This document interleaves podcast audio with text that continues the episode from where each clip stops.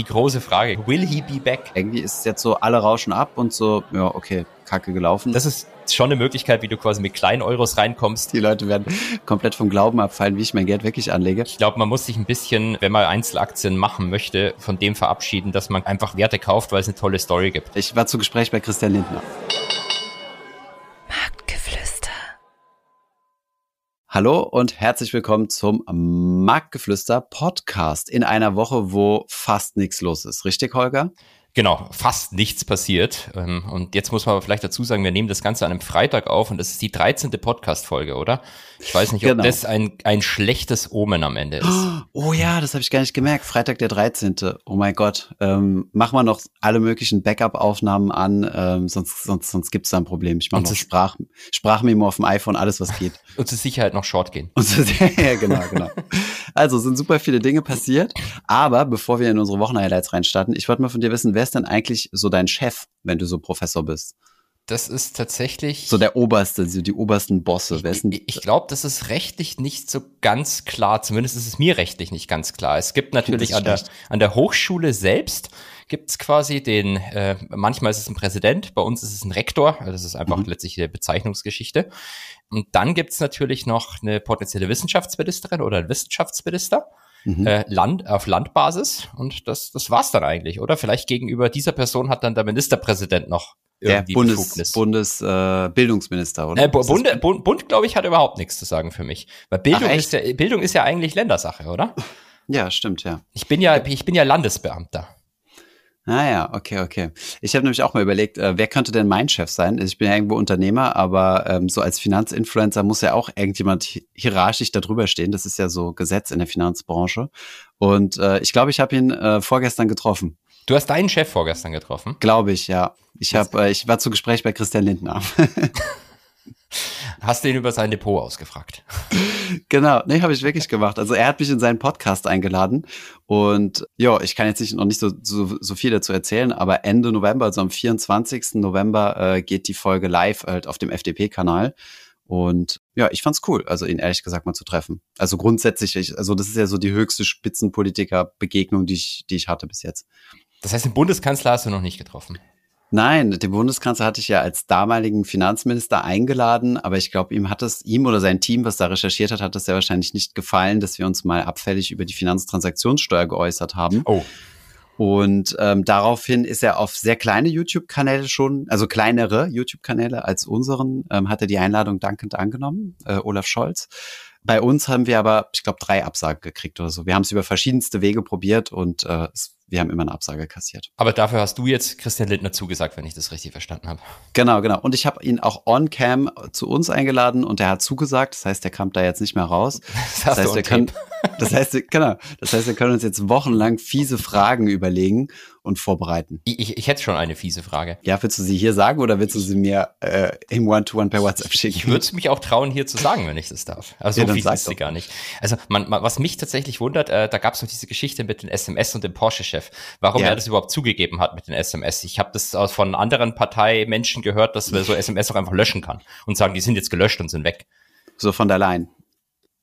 Von der würde ich mir jetzt nichts leihen, aber ähm, nein, das war eine, eine ganz äh, blöde Kopie einer, einer tollen Sixt-Werbung, glaube ich, damals. Dass man was, dass man einfach alles löschen kann. Nee, ich glaube, da, da war es äh, entweder von der Line oder von der Line. Und da war Ah, einmal eine Sixt-Mitarbeiterin okay, abgebildet okay, und okay. einmal.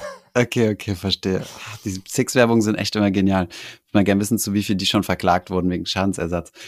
Äh, naja, we- weißt du, was mich äh, ziemlich beeindruckt hat? Wie krass anpassungsfähig Politiker sind. Also wir haben, also er ist quasi reingekommen mit so einem BKA-Beamten. Ich war da halt schon mit Markus Mhm. und äh, haben ein bisschen. Hatten die Angst, dass du einen Anschlag auf ihn äh, vorhast, oder? Nee, scheinbar hat, ist da immer jemand dabei. Okay. Äh, Ja, macht ja auch Sinn. es ist wohl irgendwie normal. Und ähm, er hat mich so gesehen, ne? Ich hatte halt ein Hemd an und ein Pulli, er hat direkt das Duo angeboten und so weiter. Und äh, quasi zehn Sekunden später direkt die Krawatte abgenommen. Ne? Krawatte abgenommen und die Uhr ausgezogen. Die Uhr auch ausgezogen. Ja, ja, ja, ja, ja, ja.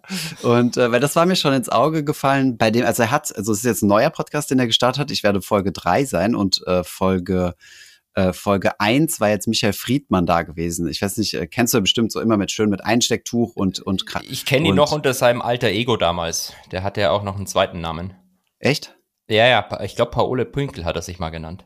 Ist, ist ein Spaß oder ich Nee, weiß es nicht. Ich kenne Wer die Story nicht kennst, muss mal, äh, muss mal durchlesen. Das ist spannend. Hat, ähm, Okay, hat mit, äh, mit verschiedenen weißen Substanzen und allem möglichen, glaube ich, zu tun. Ach, echt? Okay, krass. Crazy.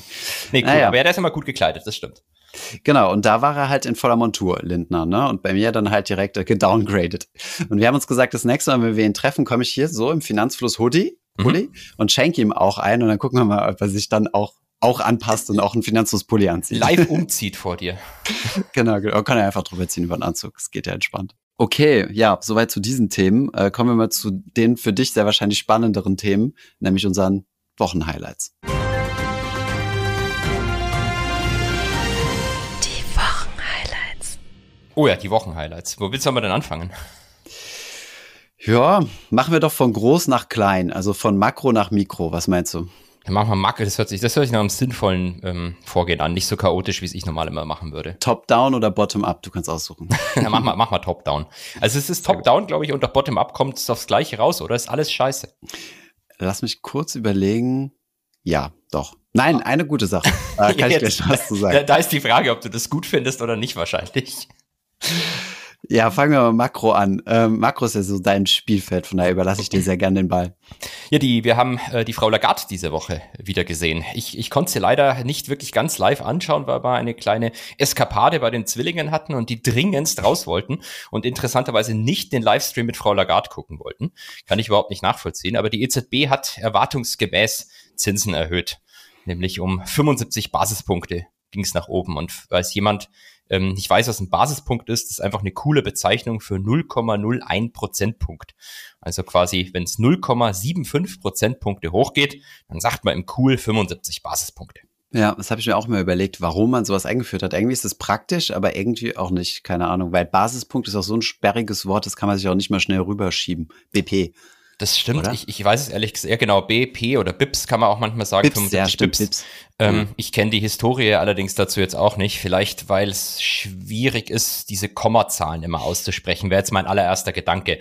0,75 oder 0,7 ist es dann 0,70 oder 0,07? Ja, wahrscheinlich Mhm. 0,70, aber vielleicht um sowas zu vermeiden, hat man diese Notation genommen. Aber vielleicht kann uns das jemand von den Zuhörern auch besser erklären. Ja, guter Punkt. Also wir sind jetzt bei zwei Prozent. Also es gibt ja verschiedenste an äh, ähm, Leitzinsen. So der bekannteste ist ja der Refinanzierungszins. Der ist jetzt bei zwei Prozent angekommen. Ne? Genau, wobei ich ehrlich gesagt lieber immer auf die Deposit Rate schaue, also das, was quasi die Banken bekommen, wenn sie Geld bei der EZB parken. Aha.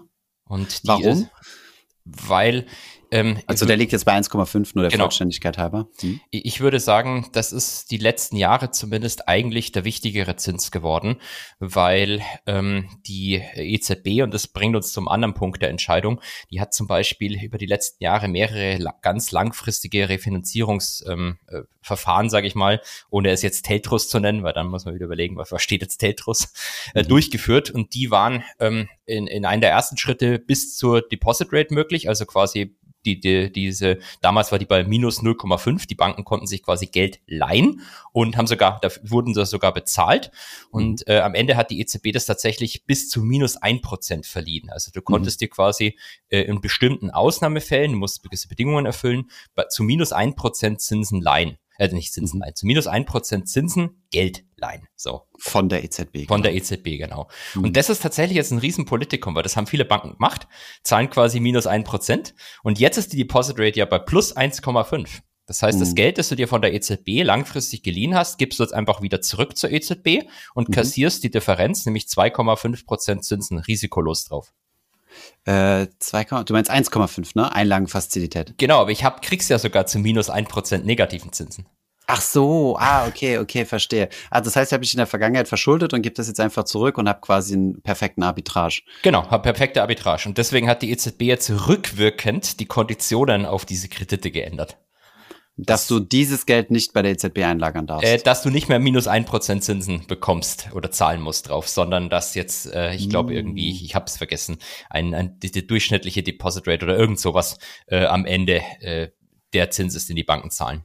Okay, verstehe. Und weißt du, was die Laufzeiten von dieser, von dieser Einlagenfazilität ist? Also, Du, du meinst die Laufzeit von diesen ganz langfristiger Refinanzierung? genau, Ähm, also wenn ich mir das jetzt zum Beispiel geliehen habe zu minus, äh, minus eins, ähm, können, also was ist da der Impact? Also dann müsste ich ja, also was ist da die Laufzeit? Google ich jetzt gerade schnell mal, weil das wusste ich nicht auswendig, aber anscheinend sind es drei Jahre. Drei Jahre, okay. Aber du kannst es langfristig jetzt, ist das jetzt auch nicht, aber okay. Du, ja, im Vergleich zu den sonstigen Refinanzierungsoptionen ist es etwas Hm. langfristiger.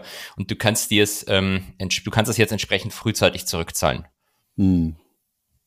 Okay, ja, weil deine Zinsen jetzt von äh, minus ein Prozent auf null oder, oder haben die die tatsächlich auf die 1,5 angehoben? Da müsste ich jetzt ehrlich gesagt im Detail nachgucken. Ich glaube aber, im Endeffekt wird es über eine längerfristige Zeit bei diesen 1,5 dann landen. Ich glaube, es soll Mhm. irgendwie, es ist irgendeine Durchschnittsbildung oder so. Wir können ja mal ganz kurz äh, reingucken. Äh, genau, wird der Zinssatz an den Durchschnitt der maßgeblichen EZB-Leitzinsen über diesen Zeitraum indiziert. Mhm. Okay. Ja, spannend. Und ähm, das klingt ja irgendwie schon nach, äh, nach Rechtsbruch, oder? Also gibt es irgendeine Möglichkeit, die EZB zu verklagen? Habe ich mir da gerade die Frage gestellt. Ja. Weil rückwirkend Träge, Verträge verändern ist ja nicht so, äh, so rechtskräftig, äh, kräftig, sagen wir es mal so. Zumindest äh, ich als juristischer Laie frage mich auch und anscheinend ist es auch nicht so ganz klar, ob sie das machen kann. Ähm, äh, sie macht es halt jetzt. Du kannst sie verklagen und jetzt ist die große Frage, wo? Ähm, vom EuGH kannst du auf jeden Fall klagen, vom Europäischen Mhm. Gerichtshof. Mhm. Ähm, den würde die EZB auch akzeptieren. Theoretisch könntest du sie auch, vielleicht müsstest du sogar in einem ersten Schritt machen, vom Bundesverfassungsgericht verklagen.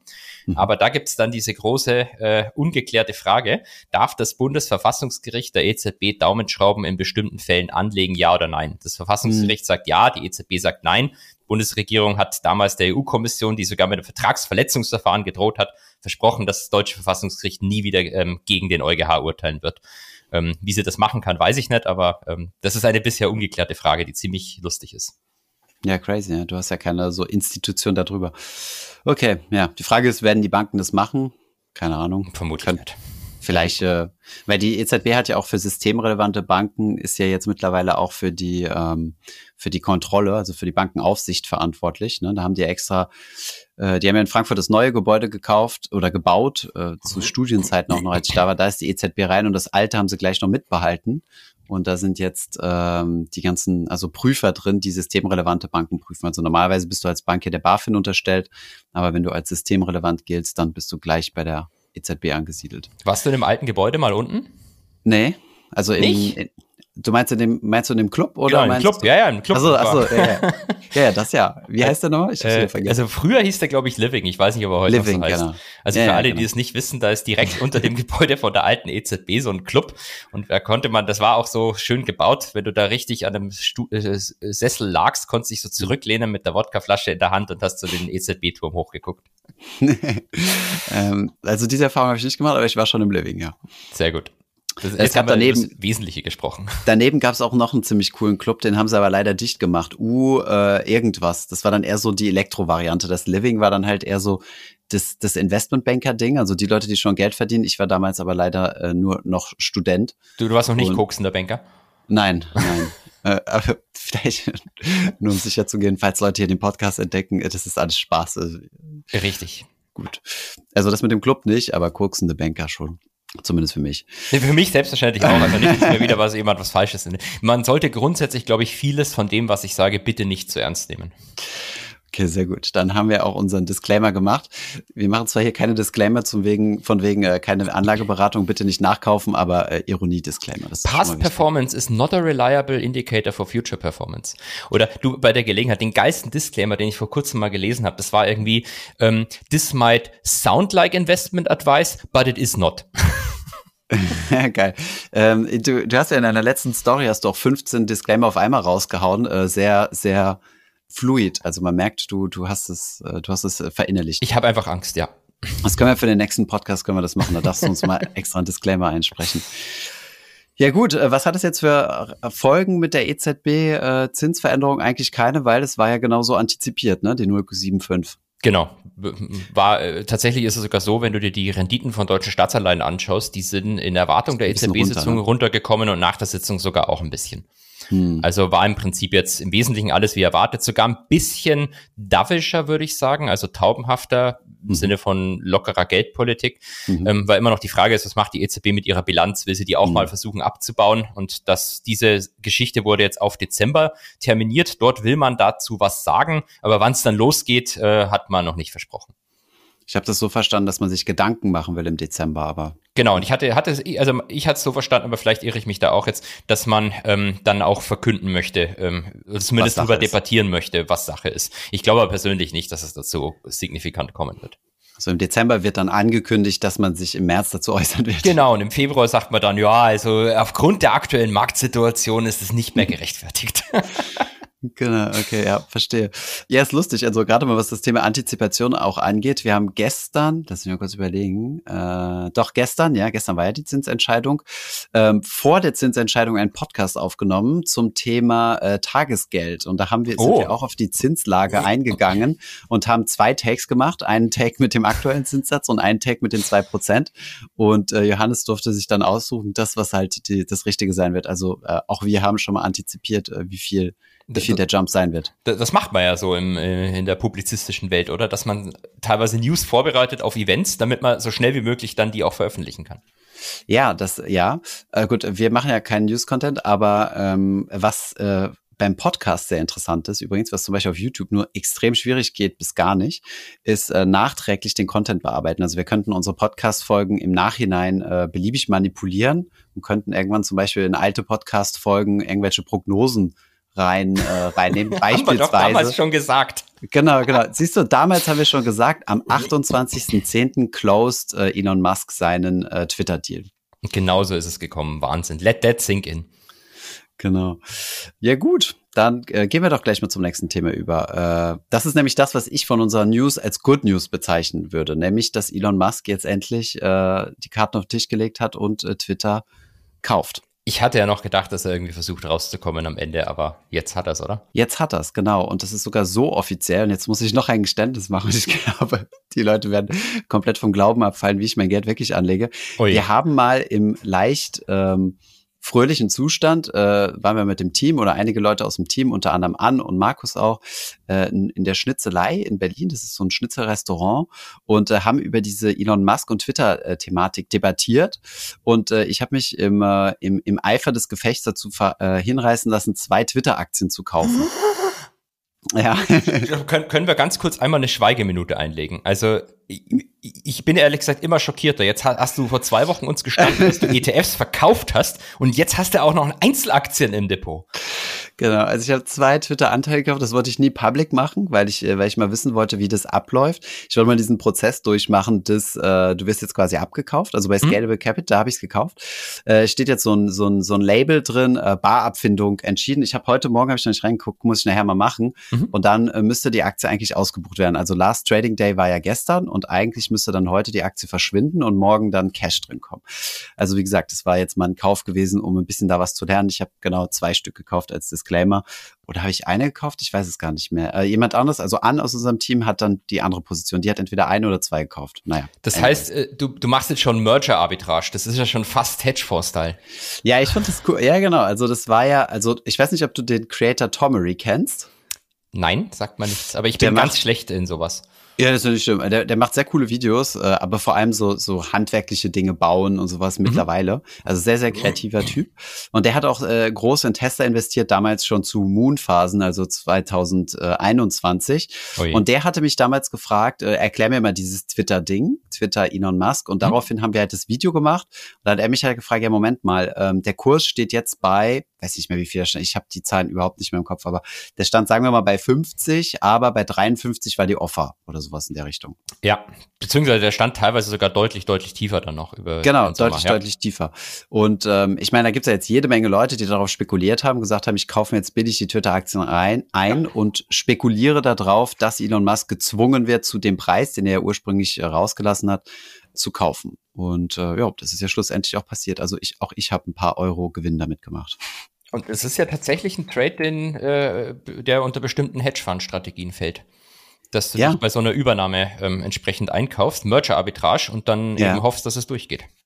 Ich glaube, da gab es doch auch was bei der Übernahme der Comdirect, oder? Die Comdirect wurde ja dann oh, zur hundertprozentigen Tochter der, der Commerzbank. Also die Commerzbank war ja immer schon Mehrheitseigentümerin, wenn ich mich nicht ganz irre, und ein gewisser ja. Prozentsatz der Comdirect war an der Börse gelistet. Und dann, ich glaube, es war kurz nach Covid oder un, unlängst oder davor, ich weiß nicht mehr genau. Um den Dreh, glaube ich, rum, ja, ja. Um den Dreh, genau. Vielleicht auch das Jahr davor, ich weiß, bin jetzt auch nicht sicher. Und da hat die Commerzbank angekündigt, wir kaufen den ganzen Laden jetzt komplett. Und ähm, dann kommt es jetzt zum sogenannten Squeeze-Out, also die, die, die Aktionäre, die noch drin sind, die nicht verkaufen, wie jetzt auch zum Beispiel ich mit meinen zwei Twitter-Anteilen. Mich hat ja niemand gefragt, willst du verkaufen? Aber das wird mich auch niemand fragen, sondern ich werde einfach rausgedrückt, rausgesqueezed, weil ich bin zu klein. Und das hat ja auch bei der Comdirect stattgefunden. Da gab es ja auch äh, Hedgefonds, die sich positioniert haben. Oder einen zumindest, ne? Ja, das war, wobei das war fast schon kein Merger-Arbitrage, sondern Activism, würde man sagen. Da hat die Commerzbank ein Angebot gemacht und es haben aber zu wenig Leute von den äh, Comdirect-Aktionären zugesagt zu verkaufen. Denn mhm. der, ich glaube, der Preis, der Aktienpreis an der Börse war sogar leicht höher am Ende als das Angebot. Mhm. Dann hat sich ein, glaube ich, ein deutscher Fonds eingekauft, mit Petrus Advisor oder irgendwie so, glaube ich. Das glaube ich auch, ja. Ähm, die, oder vielleicht ist es auch kein, kein öffentlich zugänglich. Wahrscheinlich ist es kein Fonds, sondern es ist einfach so eine Investmentbude. Die haben sich eingekauft, hatten aber nicht genug ähm, Aktien, um das zu blocken und haben dann aber die ganzen Privatanleger aufgerufen, bitte verkauft nicht an die Commerzbank. Wir halten hier zusammen, wir holen dann deutlich höheren Preis raus. Und mhm. dann haben die Privatanleger genügend viele nicht verkauft. Und die Leute haben heimlich mit der Commerzbank einen Deal für ihr eigenes Aktienpaket ausgehandelt, haben das dann gedumpt und die Privatanleger standen da wie die Deppen. Hm. Crazy. Ne? Das war verrückt. Das war wirklich verrückt. Wie, wie haben die Kontakt aufgenommen zu den Privatanlegern? Aber siehst du, eine Website so gemacht. Du ah, ja, machst okay. eine Website und ähm, du positionierst dich in den Medien entsprechend. Hm. Ähm, dann gab es halt extra so eine Website, auf keinen Fall dieses Angebot annehmen. Hm. Ja, crazy. Und die haben dann ihr, ihr Paket sozusagen OTC, also Over the Counter, nicht über die Börse verkauft. Genau, die haben das dann mit der Commerzbank quasi äh, im One-on-One -on -One ausgemacht, glaube ich. Und das findest du jetzt gut, dass der Elon Twitter gekauft hat, weil du damit jetzt profitierst. Nee, ach nee, ach Quatsch. das, schon, das wird sehr wahrscheinlich nicht mal das Abendessen. Der Gewinn wird vermutlich nicht mal das Abendessen bezahlen. Aber äh, nee, ich wollte das jetzt einfach mal mitmachen, um diese ja. Erfahrung zu sammeln. Wie, wie läuft das? Ich hätte mir auch damals mal eine Comdirect-Aktie kaufen sollen, nur mal um zu gucken, wie das geht. Aber ja, damals gab es ja noch keinen Marktgeflüster-Podcast. Ich war noch Stimmt. so passiv, dass mich solche Dinge nicht interessiert haben. Und jetzt färbt langsam das Böse auf dich ab. Genau, genau. Jetzt färbt langsam das Böse auf mich ab. Und äh, nee, ob ich das gut oder schlecht finde, keine Ahnung. Ich gebe die Frage mal an dich zurück. Wie findest du, dass Elon Musk Twitter kauft? Also, ähm, ich finde es erstens gut, dass er gezwungen wird, das jetzt zu machen, weil er hat ja wirklich dann ja. alles versucht, rauszukommen. Mhm. Ähm, und das wäre einfach, glaube ich, für mein Rechtsempfinden nicht so toll gewesen, weil er hatte sich damals, äh, äh, bei ihm ist schon, sind so ein paar Dinge passiert, damals auch mit dieser äh, gefakten Tesla-Übernahme, äh, Taking Tesla Private, wo vermutlich andere Leute in den Knast gegangen wären. Also das finde mhm. ich gut. Ähm, ansonsten ja. wird es natürlich, äh, ist es irgendwie ein bisschen lustig, wenn so, ähm, ich glaube, wie heißt die Zeitung, die dem Herrn Bezos gehört? Ist es die Washington Post? Oder die ich glaube, Times. ja. Äh, die haben sich, und Bloomberg, glaube ich, auch, haben, haben es mehrere Artikel geschrieben, dass es ja so problematisch ist, wenn Milliardäre einfach sich hm. Medien kaufen. Hm. Das fand ich natürlich ein bisschen lustig. Aber ansonsten äh, steht natürlich jetzt eine große Frage im Raum. Da gab es gestern schon Fake News zu dem Thema. Mhm. Was, was ist die große Frage, glaubst du? Das, was Parik Patel gepostet hat? Meinst oh, ich weiß Frage? nicht, was er gepostet hat. Was hat er doch, gepostet? Doch, ich habe es dir doch geschickt äh, auf, äh, auf, Ach so. Äh, auf WhatsApp. Äh, nee, nee, das, das ist tatsächlich nicht die Frage, die ich meinte. Ich meinte eher, ähm, äh, will he be back? Ah, äh, du meinst hier unseren, unseren Orange Crypto, Man. unseren ja, Crypto. Krypto? Ja, ja, Orange Man, genau. Wie ich meine mein Orange Man. Da, da gab es gestern dann schon so eine Fake-Pressemitteilung angeblich von Trump. Jack Dorsey. Jack Ach so, der. Okay, wir reden komplett von falschen komplett Leuten. Oh mein Gott, noch nie so viel aneinander vorbeigeredet. Und dabei okay, also du redest von Donald Trump und ich rede von Jack Dorsey, deswegen Orange Man, weil der halt im Bitcoin-Bereich so tief drin ist. Der Gründer von Twitter der jetzt im Board sitzt. Und da gab es ja auch Spekulationen, der hat sich ja immer mit dem Board verworfen. Da gab es ja jetzt auch Spekulationen darüber, ob er dann wieder äh, zurück als CEO kommt und das gemeinsam mit Elon Musk macht. Aber genau, ja, jetzt ist die größere Frage ist natürlich, kommt Trump zurück auf die Plattform? Gute, gute Frage, ja. Genau. Und ähm, Elon hat ja zumindest angekündigt, alle Leute, die gesperrt werden, dürfen wieder zurück. Ähm, Kanye West. Mal, mal schauen, was passiert. Ja, genau, der auch. Crazy. Ja, also ähm, ich, ich sehe das eigentlich genauso wie du. Also äh, auch aus Rechtsempfinden Perspektive finde ich sehr gut, dass er das hat jetzt kaufen müssen und auch zu diesem Preis. Er ist ja, es ist, glaube ich, ziemlich obvious, warum er versucht hat, da rauszukommen. Er wollte, ich meine, die gesamte Tech-Branche ist abgeschmiert wie sonst irgendwas und äh, er hat halt auf einem ziemlichen Höchststand, also nicht im ultimativen Alltime-High, aber schon sehr hoch, seine Offer gemacht. Und äh, da finde ich das schon fair, wenn du eine Binding Offer machst, dass, äh, dass das dann auch durchgezogen werden muss. Ich habe ehrlich gesagt nicht mehr dran geglaubt. Also ich war mir relativ sicher gewesen, dass er da rauskommt. Du hast ja auch auf Instagram abenteuerliche Spekulationen gemacht, von wegen, dass er sich jetzt mit China einlässt, um irgendwie den Deal noch vom US-Government abgesprochen zu kriegen oder so. Das fand ich auch sehr, sehr abenteuerlich. Er, er hatte ja selber sogar replied, als ihm das jemand vorgeworfen hat, mit einem lachenden Smiley. Also. Aber ja. scheinbar hat, war es doch nicht sein Plan oder es hat nicht funktioniert. Man weiß es nicht. So, und jetzt müssen wir natürlich die Frage noch äh, ansprechen, die Parik Patel gepostet hat, äh, weil du äh, die Frage angesprochen hast. Und zwar, er, das ist so ein Meme-Kanal für die, die es nicht kennen, auf, äh, auf Instagram. Und er hat gepostet, can't wait to find out who Elon impregnates first at Twitter. Das lassen wir mal so im Raum stehen, aber ich fand das sehr lustig. Holger sagt gar nichts. Na gut, dann, ähm, was äh, haben wir noch? Ein ja. Kanal, ein Twitter-Kanal, den, der glaube ich wirklich sehr zu empfehlen ist, wenn man ähm, äh, höchst schwarzen Humor äh, und sarkastische Kommentare gut findet. Es gibt noch einen anderen, da komme ich jetzt gerade nicht drauf. Das ist so ein alter Mann mit Brille und dann steht da Ex-Enron äh, äh irgendwas CFO. Ähm, mhm. Ähm, wenn ich es schaffe, äh, einen riesen Scam aufzuziehen, dann kannst du das auch oder so. Ja. Manche Kanäle sind da echt Gold wert. Aber meinst du, das ist ein echter? Also der, der Mann heißt echt, also sehr wahrscheinlich heißt er nicht Dr. Parik oder vielleicht auch, ich weiß es nicht, aber. Also ich glaube, es ist ein Fake ist, aber ich, ja? ich kenne auch zu wenig die Backstory zu dem Account. Ja, ja ist schon echt gut. Also es gibt schon ein paar sehr, sehr gute Accounts, die sehr lustig sind. Na gut, dann, ähm, also das war die positive News. Also ich schätze sie zumindest mal positiv ein. Damit ist das Thema jetzt endlich mal vom Tisch und wir gucken mal weiter. Ich glaube, für die Mitarbeiter von Twitter wird es weniger lustig. Richtig. Ich glaube, er hat schon announced, 75% Workforce Cut will er machen, also 75% der Leute rausschmeißen. Er hat es angeblich wieder zurückgenommen irgendwie gestern, aber ähm, let's see. Also ich habe mir gedacht, als er das angekündigt hat, das wäre so der beste Trick, um in Deutschland aus einem Deal rauszukommen, oder? also wenn du irgendwie sagst, ich mache eine Übernahme und dann ja. öffentlich sagst, ich werde 75 Prozent der Leute rausschmeißen, dann bist du, glaube ich, äh, in der guten Position, dass jeder Politiker gegen die Sturm laufen wird, oder? Ja, das äh, kann ich mir auch sehr, sehr gut vorstellen. Vielleicht war das auch wieder der Grund, ähm, warum er das formuliert hat, in der Hoffnung, dass das noch ein lässigen Ausweg sein könnte. Gut, wobei man auch sagen muss, ne, die Leute, die dort bei Twitter arbeiten, sind, glaube ich, keine, die Schwierigkeiten haben, im Anschluss einen neuen Job zu finden. Nee, Weiß es gab, gab tatsächlich auch schon, gestern habe ich eine Statistik gesehen von dem äh, Personal-Outflow, dass mhm. ich glaube, der, der, der, der, der Großteil, also der, der, der größte Anteil, auch wenn es nicht 50 Prozent sind, ist dann mhm. zu Google gegangen, ein anderer Teil zu Facebook. Also ähm, das Problem ist halt, ähm, ja, in dem Moment, wo du sowas ankündigst, äh, hauen halt im Service halt deine besten Leute als allererstes ab. Genau, ja. Ja, oder das sind Elon-Fans, weiß nicht. das stimmt. Keine Ahnung. Ähm, aber so viele Unternehmen in der Tech, im Tech-Bereich gibt es vielleicht gar nicht mehr, die einstellen, denn äh, es war ja äh, Berichtssaison gewesen und die sah relativ äh, blutig aus auch. Also Quartalszahlen gab es äh, diese Woche. Genau, von, von Meta, also Facebook, der Facebook-Mutter, das war besonders tragisch. Wie viel sind die abgerauscht? Du hast ja schöne Stories direkt live reported. Äh, ich habe die, Proze ich, die Prozentzahlen habe ich mir ehrlich gesagt nicht mehr gemerkt. Ich weiß aber, äh, der arme Herr Zuckerberg hatte vor ja. einem Jahr noch ungefähr 140 Milliarden Vermögen und jetzt hat er noch 40 Milliarden. Ah, ist schon krass. Okay, das ich zeigt das Drama. Vielleicht sollte man eine Schweigeminute für den Herrn Zuckerberg einrichten. Ja, Spenden Spendenlink. Spendenlink gibt's in den Shownotes. Ja, das ist schon krass. Also ähm, ich, ich, ich weiß nicht, also kennst du Leute, also okay, gut, ich muss eine, eine Klammer machen. Also unser CTO, Tommy, mhm. sehr, sehr guter Mann, äh, ist überzeugter Facebook-Aktionär, schon seit Ewigkeiten.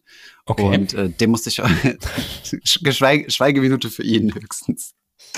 Und äh, er äh, ist wirklich überzeugter Facebook-Aktionär, aber ich kenne sonst eigentlich kaum Leute, die Facebook irgendwie als Firma cool finden. Also bei Apple brauchen wir gar nicht drüber sprechen. Amazon finden auch noch viele Leute ganz okay, aber Facebook ist irgendwie, hat irgendwie so ein komisches Image gekriegt, oder?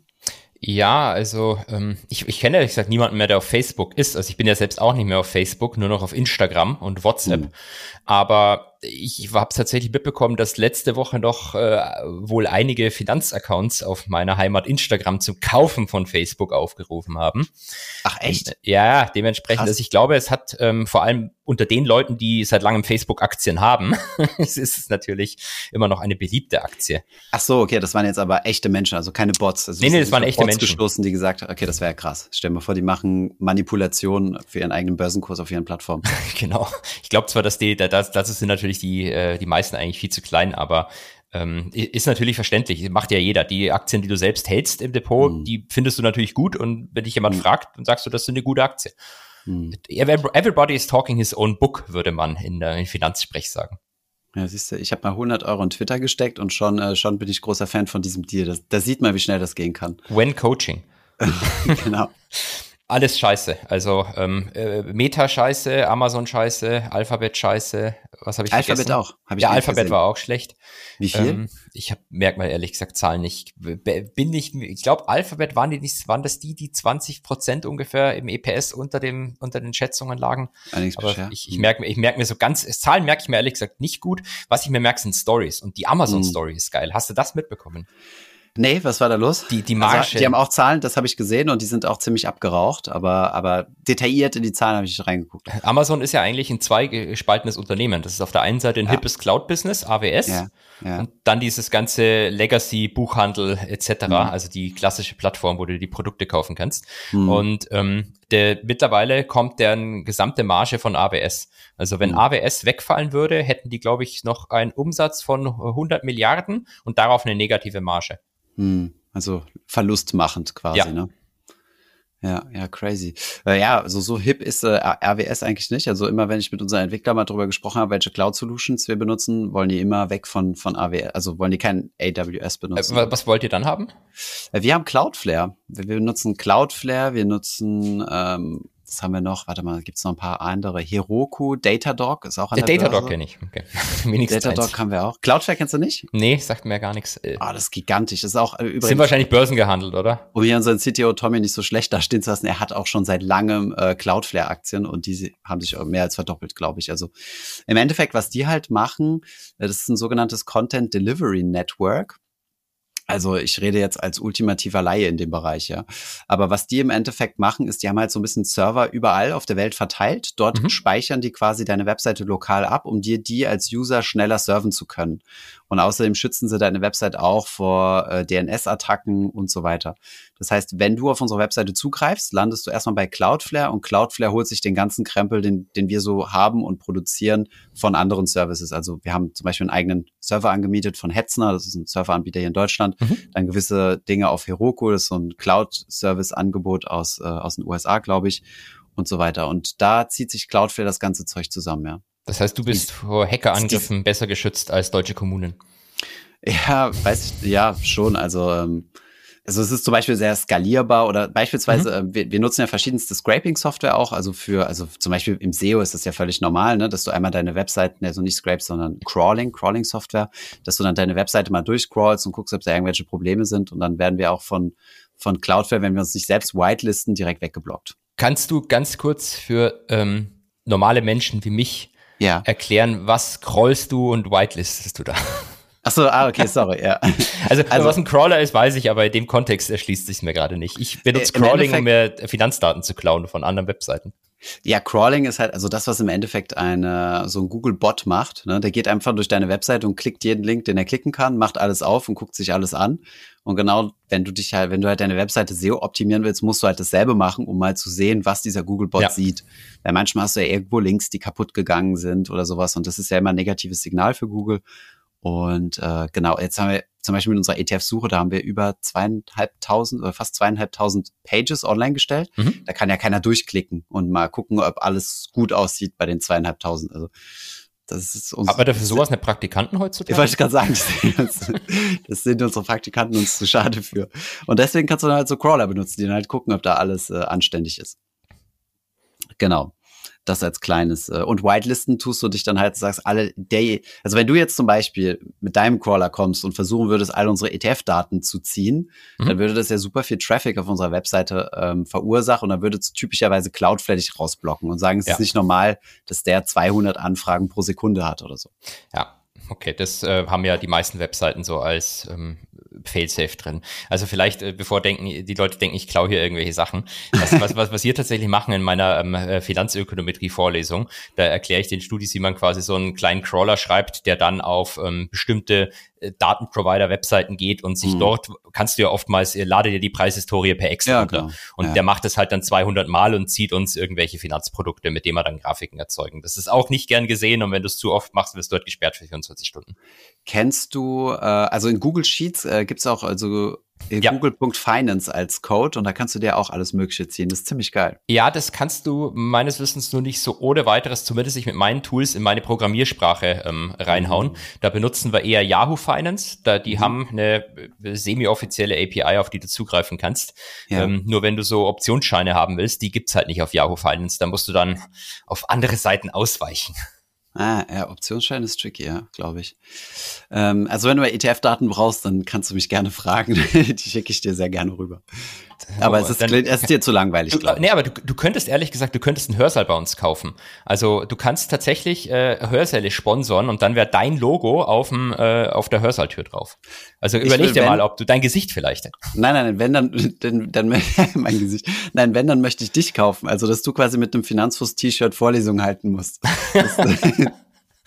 Branded by. Ja, nee, das ist cool. Das hatten wir übrigens bei uns an der Uni auch. Äh, da konntest du einzelne Sitzplätze im Hörsaal ja, kaufen. Ja, mhm. da gab's dann so eine schöne Metall, so eine Messingplatte, wo dann steht gesponsert by. Und dann hast du den, die Personen, die da stehen, natürlich immer mal gegoogelt, so wie weit haben die es eigentlich geschafft. Ja. Das ist doch Sehr ganz geil. geil, ja. Ja, können wir mal drüber reden. Also wenn ihr in finanziellen Engpässen seid. Äh, aber gut, du weißt, es ist Krise, guter Preis. Okay, ja, so, gibt's noch was zu sagen zu den, zu den Zahlen, außer dass alles scheiße gelaufen ist? Also Apple, ich mein, war okay. Ja Apple war okay. Apple, Apple war nicht, war eigentlich okay. Ist trotzdem ein bisschen gefallen, weil irgendwie alles fällt im Moment nach den Zahlen, mhm. aber ähm, Apple war eigentlich okay. Die, die anderen vier nicht so. Ja, ja. Ähm, irgendwie, aber wie ist denn jetzt so insgesamt dein Gefühl vom Markt? Weil ich habe jetzt, so die letzten Monate hatte ich immer so das Gefühl, jeder ist jetzt so zurückhaltend und zögerlich und so weiter. Auch wenn wir uns zum Beispiel mit den Brokern austauschen, ist da jeder so ein bisschen, ja, Moment, ähm, äh, mal ein bisschen langsam und bla bla bla und wir müssen unsere Marketingbudgets überdenken und wie auch immer. Aber äh, jetzt habe ich so langsam das Gefühl, dass die Leute sich so ein bisschen an, an die aktuelle Situation gewöhnt haben, mhm. oder? Ja, also ähm, ich, ich glaube, man hat sich jetzt ein bisschen damit abgefunden, dass es halt nicht äh, wie einen V quasi im Markt wieder nach oben schießt, wie nach mhm. Corona zum Beispiel oder ähm, Ende 2018, Anfang 2019. Ähm, so, ich habe so ein bisschen den Eindruck, als hat, äh, hat man sich damit abgefunden, dass es vielleicht jetzt die, die nächsten, sagen wir mal, äh, ein, zwei Jahre noch ein bisschen schwieriger werden könnte. Mhm. Also der Klassiker ist, der, das Beste, was ich gehört habe, der Vergleich ist, dass es halt so wie die Dotcom-Bubble ist. Und dann hast du halt so eine, wie nennt man das, Asset Deflation Bubble oder mhm. keine Ahnung, wie man es nennen möchte. Aber mhm. dass, dass solche Bärenmärkte eher lange dauern, dass es halt eine längere Zeit noch seitwärts schrägstrich nach unten gehen wird.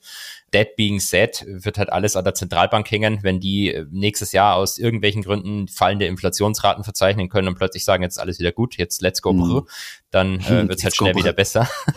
Aber ähm, ja, du, ich, wahrscheinlich, äh, du, du sprichst ja mit den Brokern. Ich denke mal, die Handelsvolumen sind vermutlich extrem zurückgegangen.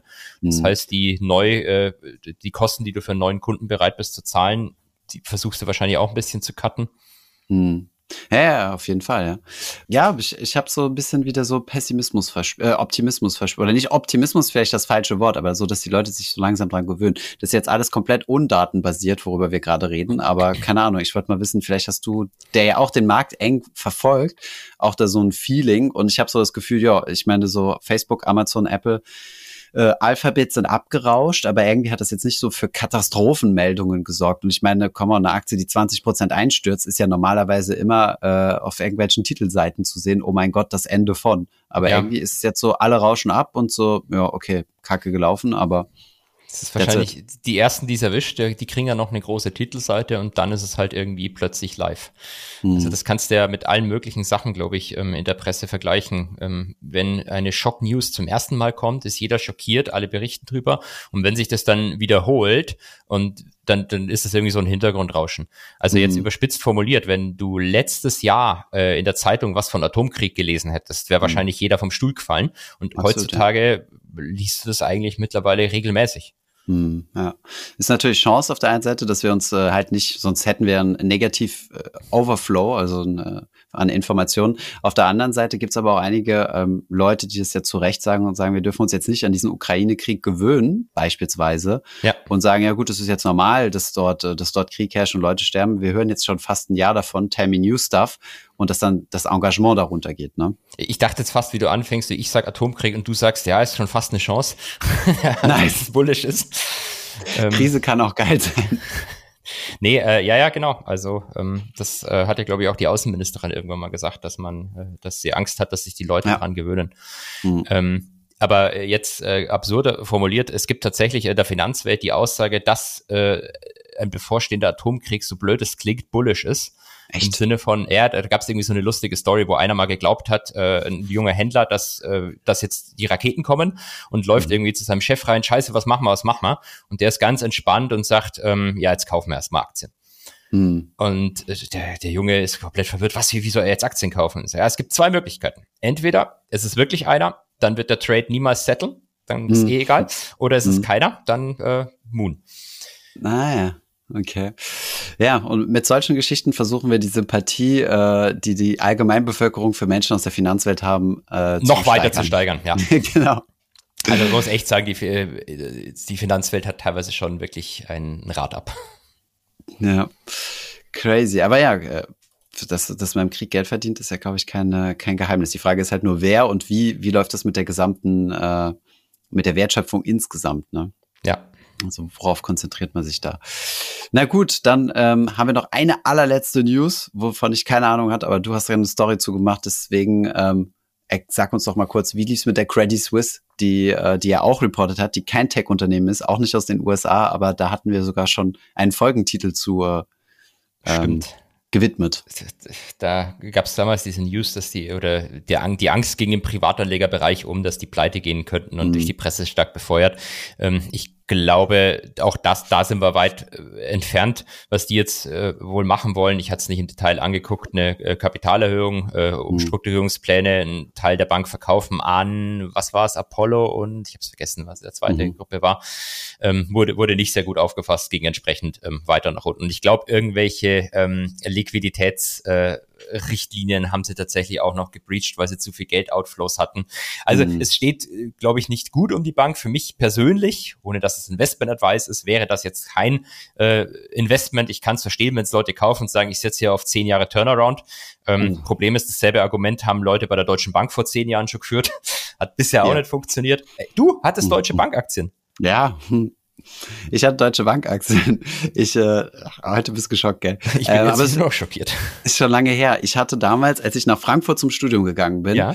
habe ich mir ein paar Deutsche Bank-Aktien gekauft, weil ich unbedingt auf die Hauptversammlung das gehen wollte. Ja. Und da war ich auf der letzten Hauptversammlung von Josef Ackermann und der ersten von Anshu Jain und äh, Fitchen. Ja. Und habe mir den ganzen Spaß mal angeguckt und seit, und dann habe ich mir, genau diese Logik hatte ich auch damals, ne, aus der Finanzkrise raus, so, jawohl, jetzt, äh, äh, jetzt kann es ja nur noch auf, aufwärts gehen, ne, so dieses typisch verblendete, also deutsche, diesen Homebuyers, weißt du, so Deutsche Mhm. Bank, das ist doch ein, ein Top-Institut und äh, da Leistung kann gar nichts, Leidenschaft. Leistung aus Leidenschaft, da kann gar nichts passieren und so weiter.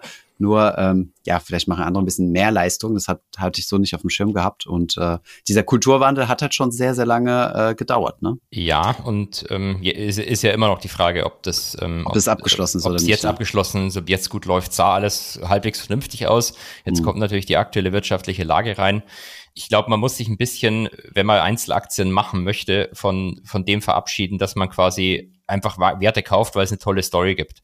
Mhm. Ähm, das hat halt jetzt zehn Jahre lang, wenn man jetzt mal die Banken ignoriert, gut funktioniert. Ich kaufe mir Alphabet, weil die haben doch äh, au äh, autonom fahrende Autos. Das kann ja, Ja, nicht schiefgehen.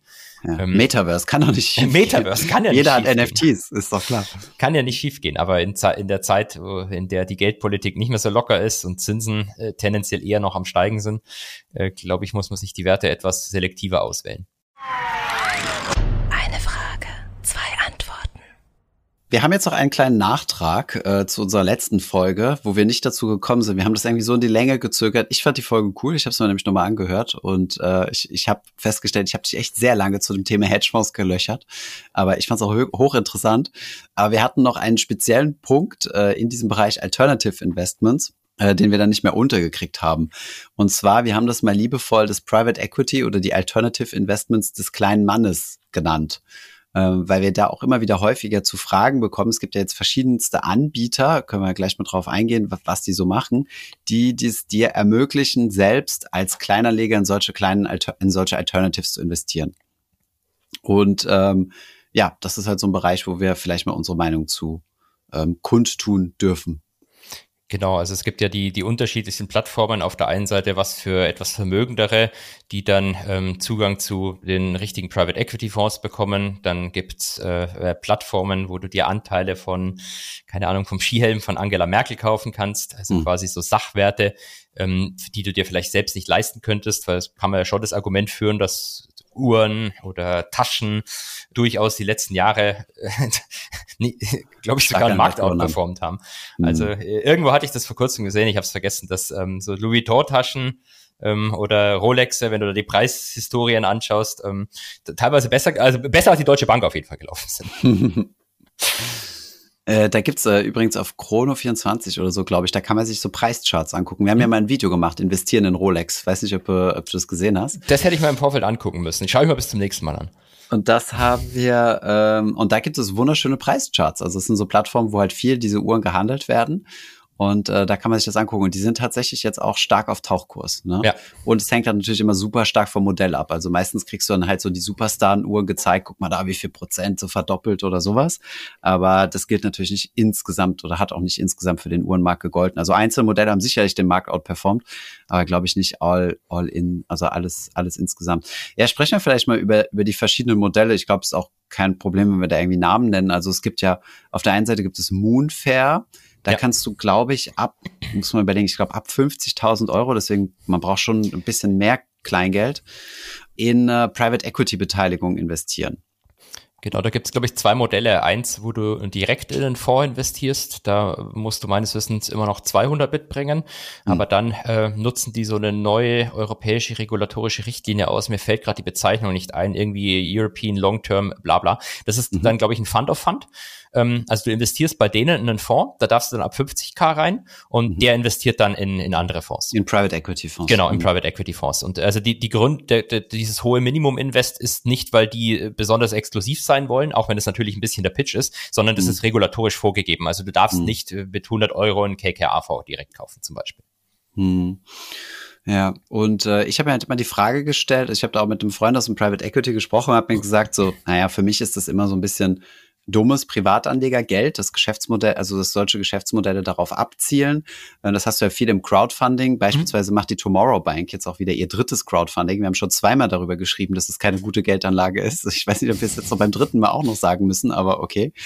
Und ähm, aber wie gesagt, mein Kumpel aus dem Private Equity hat mich da korrigiert und meinte, nö, nö, das sind schon ähm, es ist schon attraktiv für Private Equity Fonds von solchen Plattformen wie Moonfair ähm, Kapital zu bekommen, weil die halt auch schon einiges zusammenbekommen. Also ich habe jetzt die genaue Größenordnung nicht mehr im Kopf, aber die investieren in so einen Fonds dann schon mal so ein paar äh, bis zu 100 Millionen oder vielleicht sogar noch mehr. Und das sind natürlich Ticketgrößen, die Private Equity Unternehmen auch interessiert. Also die 50.000 äh, vom Privatanleger interessieren die natürlich nicht. Aber wenn die alle zusammen in einen Pool geschmissen werden, kann das äh, für die halt schon interessant sein. Ja. Ja, nee, so würde ich das auch sehen. Ähm, also die generelle Frage, glaube ich, bei diesem Private Equity für Privatanlegern, du musst dich immer fragen, ähm, kommen die in die richtig guten Fonds rein? Also sind das irgendwelche Drecksfonds, die kein Mensch haben will, oder kriegen die gute oder zumindest Standardfonds? Mhm. Und ähm, wenn du natürlich ein hohes Volumen hast und äh, vor allem würde ich mir angucken, was ist, was sind denn die Gründer, das Gründerteam? Sind die vernetzt in der Private Equity Welt? Was jetzt bei, mhm. bei Moonfair zum Beispiel der Fall ist. Also mhm. ähm, du das, ich würde nicht sagen, dass es ein schlechtes Produkt ist. Das ist, mhm. glaube ich, ein vernünftiges Produkt. Ein bisschen teuer natürlich, weil die auf die Kostenstruktur der Private mhm. Equity Fonds, die schon teuer sind, ihre eigene Kostenstruktur on top drauflegen. Ja. Ähm, mhm. Aber äh, klar, wenn du jetzt äh, geringes Vermögen hast und nicht gut vernetzt bist, dann hast du auch keine andere Möglichkeit, in sowas reinzukommen. Und wenn du sowas unbedingt kaufen willst, dann ist das zum Beispiel ein, eine Möglichkeit. Geringes Vermögen ist gut. Ähm, wenn du keine, wenn du kein eigenes Family Office hast, wenn du keine, wenn du dich nicht äh, vom Private Banking abziehen lassen möchtest und genau. Verstehe schon, verstehe schon.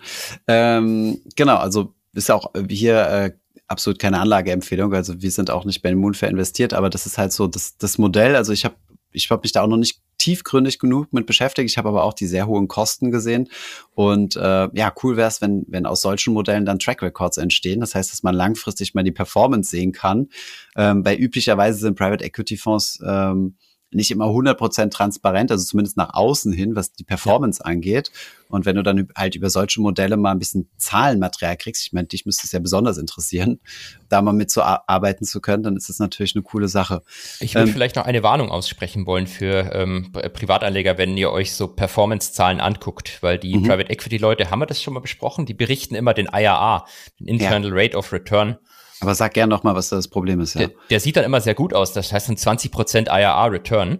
Ähm, der ist aber immer nur auf das investierte Kapital. Und wenn ihr einen ETF kauft, dann investiert ihr 50k und der ist morgen investiert und habt einen vollen ETF. Bei einem Private Equity Fonds ist es üblich, dass er vielleicht anfangs nur 20 Prozent eures Geldes investiert und dann gibt's Capital Calls über die Laufzeit von so einem Fonds, dass die euch anrufen, jetzt wieder 20 Prozent nachschieben. Mhm. Und die Rendite wird immer nur auf das investierte Kapital ähm, berechnet. Du musst aber das, an, das, das nicht investierte Kapital theoretisch bereithalten, weil es jederzeit kommen könnte. Mhm. Ähm, jetzt, äh, jetzt halte ich fest, also ähm, da gibt's lustige Beispiele, dass ähm, wenn du sieben Prozent im, im ETF machst, dann brauchst du, um, um, die, um auch eine Verdoppelung deines Geldes nach zehn Jahren zu erzeugen, was ja sieben mhm. Prozent im ETF machen, da hast nach zehn ja. Jahren verdoppelt, brauchst du teilweise bei Private Equity Fonds 20 Prozent IRA, um auch so eine mhm. Verdoppelung zu bekommen. Hm, ja, verstehe. Ich meine, die, die Problematik ist ja, die müssen ja das Geld irgendwie investieren. Die gehen ja nicht an die Börse damit, also jetzt nicht wie Hedgefonds, sondern ja. die müssen sich ja auf die Suche machen nach, wenn es Venture Capital ist, nach Startups oder wenn es äh, klassisches LBO, Private Equity ist, nach möglichen Übernahmezielen. Und die fallen ja auch nicht vom Himmel. Das sieht man übrigens auch ganz gut in, diesen, in dieser Spec-Bubble, die es ja, oh ja. Äh, im letzten Jahr gab oder in den letzten fünf Jahren, ich weiß nicht mehr wie, wie ähm, Spec ist ja im Endeffekt so eine leere Börsenhülle, wo Geld eingesammelt wird und dann heißt es, mit diesem Geld werden wir ein attraktives Unternehmen kaufen. Und super viele von diesen Specs werden ja jetzt rückabgewickelt. Das heißt, die Leute, die da rein investiert haben, kriegen ihre Kohle zurück, weil halt einfach kein attraktives Target gefunden werden konnte. Und ich meine, solche Specs äh, sind ja quasi im selben Spielfeld oder im ähnlichen Spielfeld unterwegs wie so Private Equity Gesellschaften. Und äh, daran kann man halt ganz gut sehen, dass es gar nicht so einfach ist, äh, viele gute Deals zu machen. Ne? Genau, du musst halt einfach länger wahrscheinlich Research machen, bis du was Vernünftiges findest. Das, dementsprechend haben die gar keine Möglichkeit, das von einem Tag auf den anderen zu investieren. Aber da liegt dein Geld darum. Genau. Auf Olafs Sparbuch. Ja, beziehungsweise bei dir einfach, bei dir und ähm, ja. sie, sie rufen es dann erst ab. Genau. Und dann hast du entweder im schlechtesten Fall das äh, Geld selbst nochmal an der Aktie investiert und es ist äh, an der Börse investiert und es geht äh, bergabwärts, weil ich habe jetzt auch schon gehört, dass es im Private Equity Bereich jetzt einige Limited Partners, also diejenigen, die mhm. in die Private Equity Gesellschaften investieren, zu den Private Equity Gesellschaften gesagt haben, naja, wenn ihr jetzt nicht unbedingt Capital Calls macht, dann seid, sind wir nicht böse. Also wenn ihr die Kohle nicht unbedingt abruft. Das heißt, es kann sein, vielleicht ist das, wozu man sich committed hat, gar nicht mehr so 100 Prozent da, ja. Äh, Limited Partner Default würde man das dann nennen. Gibt's das, ja? Ist das ein ähm, Begriff ich, oder hast du Ja, nee, das ist, ist, tatsächlich ein äh, grundsätzliches Problem, wenn zu viele halt den Capital Call nicht leisten können. Ich glaube, mhm. das war noch nie wirklich ein fundamentales Problem, zumindest bei mhm. großen Investoren, aber äh, in dem Moment, wo du da ganz viele kleine Retail-Investoren dranhängen hast, ist es nicht so unwahrscheinlich wahrscheinlich. Mhm. Dann äh, müssen wir doch über ein anderes äh, System sprechen, was halt auch diesen Einstieg in Alternatives äh, geben soll. Äh, Token Street kenne ich persönlich jetzt gar nicht, aber klingt für mich nach Krypto.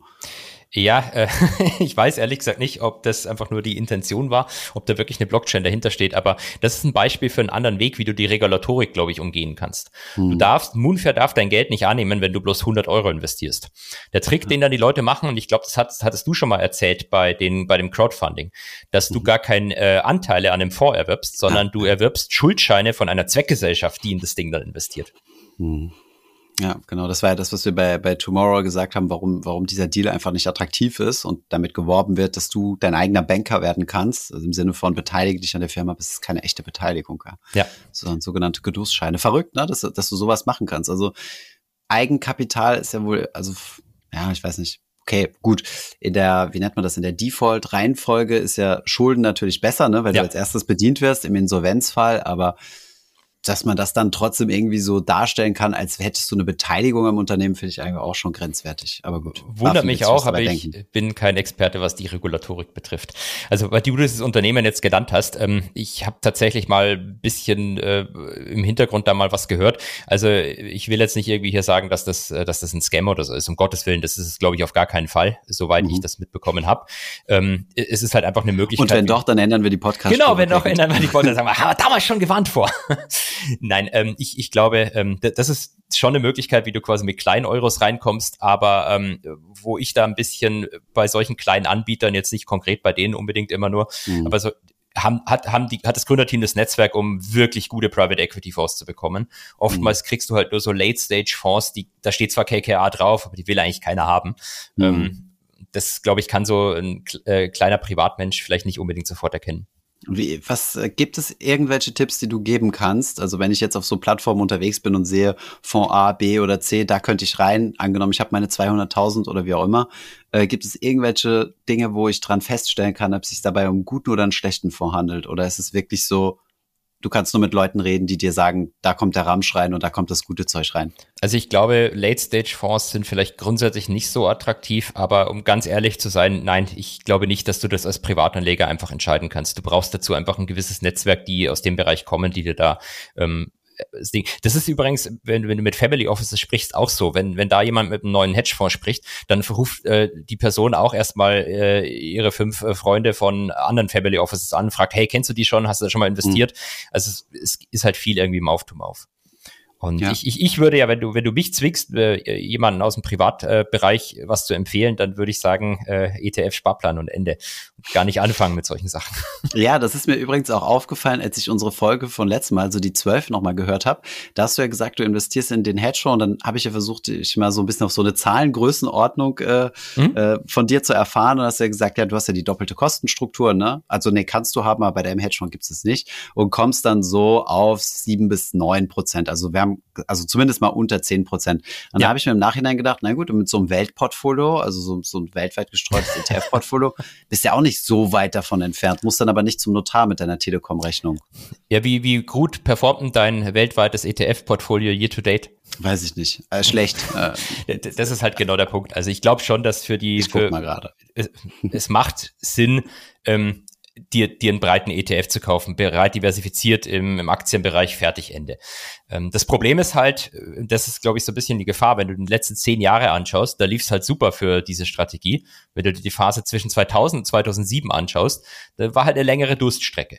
Und mhm. der, der, der Pitch sozusagen von solchen Hedgefonds oder ähm, äh, Dach-Hedgefonds ist eben, dass sie in allen Marktphasen halbwegs vernünftig performen. Also mhm. jetzt, das stimmt nicht ganz, aber überspitzt formuliert, machst halt deine sieben Prozent, genau wie mhm. mit dem ETF auch, aber halt mhm. immer. Also deut mhm. deutlich konstanter, mit einer deutlich niedrigeren Vola. Weniger Vola. Ja, genau. Okay. Okay. Genau. Hast du da Größenordnung von der Volatilität? Weil bei so einem Weltfonds sind wir ja irgendwo um die 15 Prozent, würde ich jetzt mal sagen. 15 Prozent Vola. Lass in Sharp Ratio vielleicht sprechen. Das macht mehr Sinn, oder? Also, dann muss, ich, dann, dann muss ich unseren Inform aufmachen, da weiß ich Also für die Leute, die nicht wissen, was Sharp Ratio ist, das ist quasi, äh, wenn man mal einen Zins weglässt, die Rendite geteilt durch die Volatilität. Mhm. Und was hat so ein MSCI World für eine Sharp Ratio? 04. Also auf drei Jahre habe ich jetzt nur sechs, ja, oder auf fünf Jahre 0,7. Ja, wenn du über zehn Jahre zurück ist, glaube ich, ist ein bisschen tiefer. Aber mhm. äh, ja, genau. Und bei so einem Hedgefonds hast du halt schon, wenn es ein guter Fonds ist, äh, jedenfalls auch mal über eins.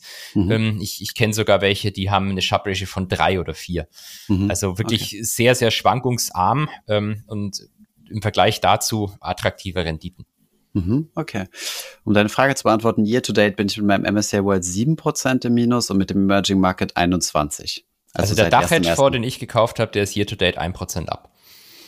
Aber ab, ab, positiv. Ja, ja, positiv, positiv. Das, und nach Kosten sagst du immer. Nach ne? Kosten, nach Kosten, ja. Okay. Aber ähm, das ist natürlich jetzt auch ein Produkt, wenn nächstes Jahr die Aktienmärkte 30 Prozent steigen, weil die Zentralbanken kapitulieren und Geld drucken, dann, mhm. dann wird dieses Ding nicht 30 Prozent steigen. Mhm. Ähm, dann da wird das halt auch weiß ich nicht, hängt von der Marktsituation ab. Im Zweifelsfall halt auch sieben Prozent machen. Mhm, mhm, okay. Ja, gut. Ich dachte, da müssen wir auf jeden Fall mal noch drüber sprechen. Ausblick. Überziehen wir mal nicht. Ah, vielleicht noch nächste Woche. Was erwartet uns nächste Woche? Du hast noch einen Punkt aufgeschrieben. Es ist schon wieder irgendwas Zentralbankmäßiges. Allerheiligen Feiertag. Ist das so wirklich? Ich, ich muss mal nachgucken. Ich glaube, es ist auf jeden Fall Allerheiligen am Dienstag und ähm, da habe ich Vorlesung. Vielleicht fällt die dann aus. Aber ansonsten ähm, äh, Mittwoch Fettsitzung. Okay, ich habe hier gar keinen Feiertag drin stehen. Mittwoch Ja, du bist ja Berlin. Ihr seid ja alle, ihr seid ja Heiden dort in Berlin. Ah, okay, deswegen habe ich es nicht im Kalender drin. Okay, sehr gut. Ich bin eh in Paris, von daher krieg davon nichts mit. Das sind ja noch mehr Heiden, oder? Ja, kann sein. Weiß ich nicht. ich kenne die, ich kenn die, die Statistiken nicht. Aber ähm, ja, die haben auf jeden Fall keine christlichen Feiertage mehr, außer in Elsass-Lothringen. Genau. Und dann der frage ich mich immer, was ist eigentlich mit Weihnachten? Weil Weihnachten ist ja auch Feiertag in Frankreich, aber nicht der 26. Ach, ist da kein Feiertag? N- Der 5, nee, 26. ist kein Feiertag, aber der Okay. 25. Na gut, das passt ja zum laizistischen französischen Staat. So ist das, ja. Na gut, Holger, war, ähm, mir hat die Folge sehr gut gefallen. Ich hoffe dir auch. Und äh, ja, Mit, mit dir, Thomas, gefällt's mir immer. wunderbar. Und äh, siehst du, bis jetzt zumindest nichts schiefgelaufen am Freitag, dem 13. Wart mal ab, bis es geschnitten wird. Ich habe noch nichts von Johannes gehört heute, also ich hoffe, ihm geht's gut. Na gut, bis dann, Holger, bis nächste Woche. Bis dann. Ciao. Tschö.